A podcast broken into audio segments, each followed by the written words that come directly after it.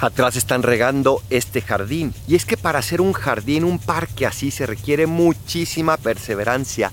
Todos los días hay que estarlo cuidando. Todos los días hay que estarlo mimando en cierta manera. Lo que vale, cuesta. Hoy Jesús nos pone esa parábola de la viuda que viene a insistirle al juez que le haga justicia. El juez no le quiere hacer caso, pero ella insiste, insiste, insiste. Y por eso al fin lo logra. Nosotros necesitamos aprender esa perseverancia en la oración, así como la perseverancia de los jardineros que cuidan este hermoso parque. Que Dios nos ayude a perseverar, porque perseverando alcanzaremos lo que nos convenga, no necesariamente lo que estamos pidiendo, pero siempre aquello que necesitamos. Soy el Paradolfo. Recen por mí, yo rezo por ustedes. Bendiciones.